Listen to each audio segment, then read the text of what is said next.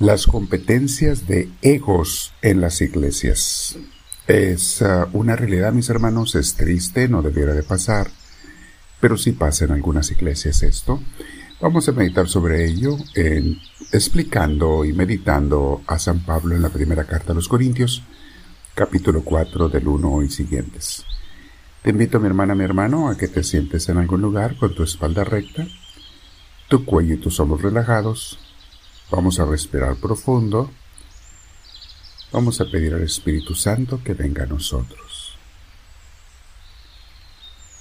Dile Espíritu de Dios, Espíritu bendito, entra en mi corazón. No te merezco, Señor, pero te necesito. Lléname de tu gracia, de tu luz, perdona mis pecados, me arrepiento de todos ellos Quiero estar por tu bondad y misericordia en tu gracia para tu mayor gloria, no la mía, sino la tuya, Señor. Bendito seas, Dios nuestro, con mis hermanos te doy la gloria que te mereces y te decimos todos, gloria al Padre, gloria al Hijo y gloria al Espíritu Santo, como era en un principio, sea ahora y siempre, por los siglos de los siglos. Amén. Mis hermanos, Vamos a meditar el día de hoy sobre esos uh, pleitos que a veces se dan en las iglesias. Es como competencia de ver quién es más importante. Se da entre los líderes, no tanto entre los fieles, sino los líderes de las iglesias. No solamente entre los uh, feligreses líderes, también entre sacerdotes, entre pastores y ministros se da esto, mis hermanos. ¿Quién es más importante? ¿Quién es más grande? ¿Quién está más cercano a la autoridad máxima eh, de, de la comunidad, etcétera?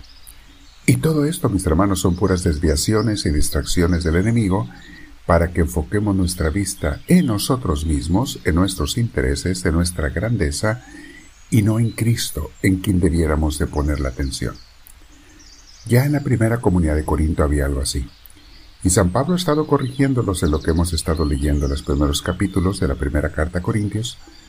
Ya los corregía San Pablo, o sea, no está bien. Esa no es la manera de vivir de acuerdo a Dios. No es eso lo que Él quiere. Vean cómo dice en el versículo 1 del capítulo 4, dice, y los siguientes también, vamos a seguir leyendo. Dice, hablando él de los apóstoles, en este caso de él, de Apolo, de Pedro, al que le llamaban Cefas, que todavía le llamaban Cefas a Pedro, etc. Dice así, que todos nos consideren servidores de Cristo encargados de administrar los misterios de Dios. Ese es el trabajo de un líder, de un apóstol. Mis hermanos, los sacerdotes, somos los sucesores de los apóstoles. Desde aquel entonces se ha venido ordenando uno a otro, a otro, a otro por dos mil años. Y hay un sacerdote encargado de una región, se le llama el supervisor, que en griego es episcopos, traducido al español como obispo. El obispo es un sacerdote igual que todos los demás, pero tiene un encargo principal que es un encargo de cuidar una región, de administrarla. Es el supervisor, es lo que significa la palabra obispo. El supervisor, sacerdote supervisor de un área. Y ya desde entonces, bueno, eh, empezaban a nombrar supervisores de área. Eh, San Pablo nombra algunos. Los apóstoles eran los supervisores principales. Y tenemos estas palabras hermosas que nos está diciendo. Está hablando de esos eh, San Pablo. Repito el versículo que todos nos consideren servidores de Cristo, encargados de administrar los misterios de Dios. Así es. Este es nuestro trabajo, mis hermanos, ser servidores de Cristo. Todos los sacerdotes debemos de ser eso y administrar los misterios de Dios. Sigue diciendo San Pablo. Ahora bien, a los que reciben un encargo se les exige que demuestren ser dignos de confianza, Así es, mis hermanos, todo sacerdote, todo ministro de Dios, eh, aquí van misioneras y misioneros, diáconos, sacerdotes, tienen un encargo y tienen que ser personas dignas de confianza, una responsabilidad ante Dios. Entonces se les exige que demuestren ser dignos de confianza. Por mi parte, sigue diciendo San Pablo, muy poco me preocupa que me juzguen ustedes o cualquier tribunal humano los líderes, mis hermanos, siempre aquellos otros que están peleando por ego, los van a criticar porque los ven como competencia, los ven como obstáculo para crecer ellos mismos, los otros que quieren ser líderes, y entonces pues los van a criticar. Por eso dice San Pablo eso.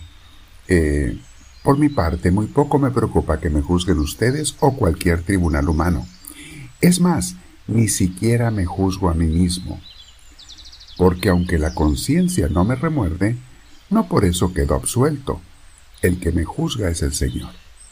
San Pablo reconoce, yo no soy perfecto, no estoy diciendo que sea perfecto, soy humano, pero mi conciencia está en paz, está tranquila, y mi Señor me juzga. Sigo leyendo.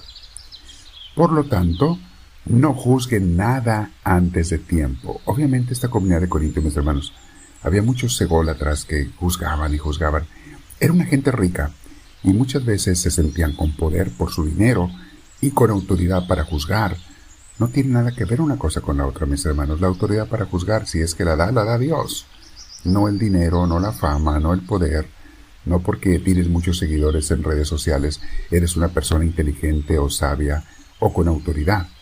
No, mis hermanos, la autoridad la da Dios y se va a manifestar en los frutos de la persona y en lo que le deja más que nada a los demás. Entonces San Pablo está reconociendo eso, dice, y, no me importa que me juzguen, dice San Pablo, el que me tiene que juzgar es Cristo. Por lo tanto, no juzguen nada antes de tiempo. Esperen hasta que venga el Señor. Él sacará a la luz lo que está oculto en la oscuridad y pondrá al descubierto las intenciones de cada corazón.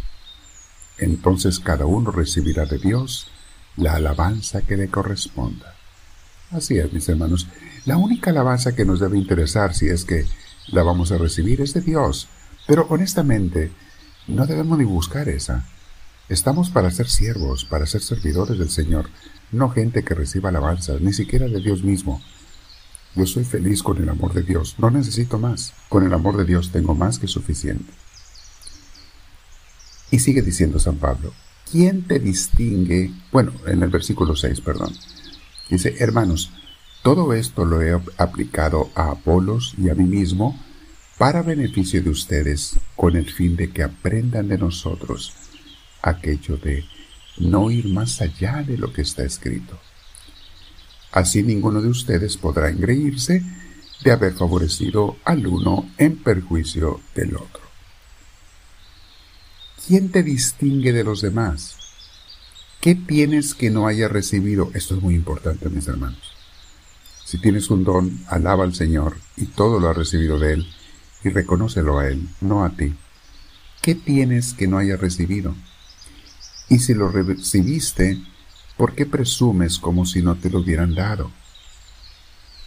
Ya tienen todo lo que desean, ya se han enriquecido, han llegado a ser reyes y eso sin nosotros, Ojalá fueran de veras reyes, para que también nosotros reináramos con ustedes.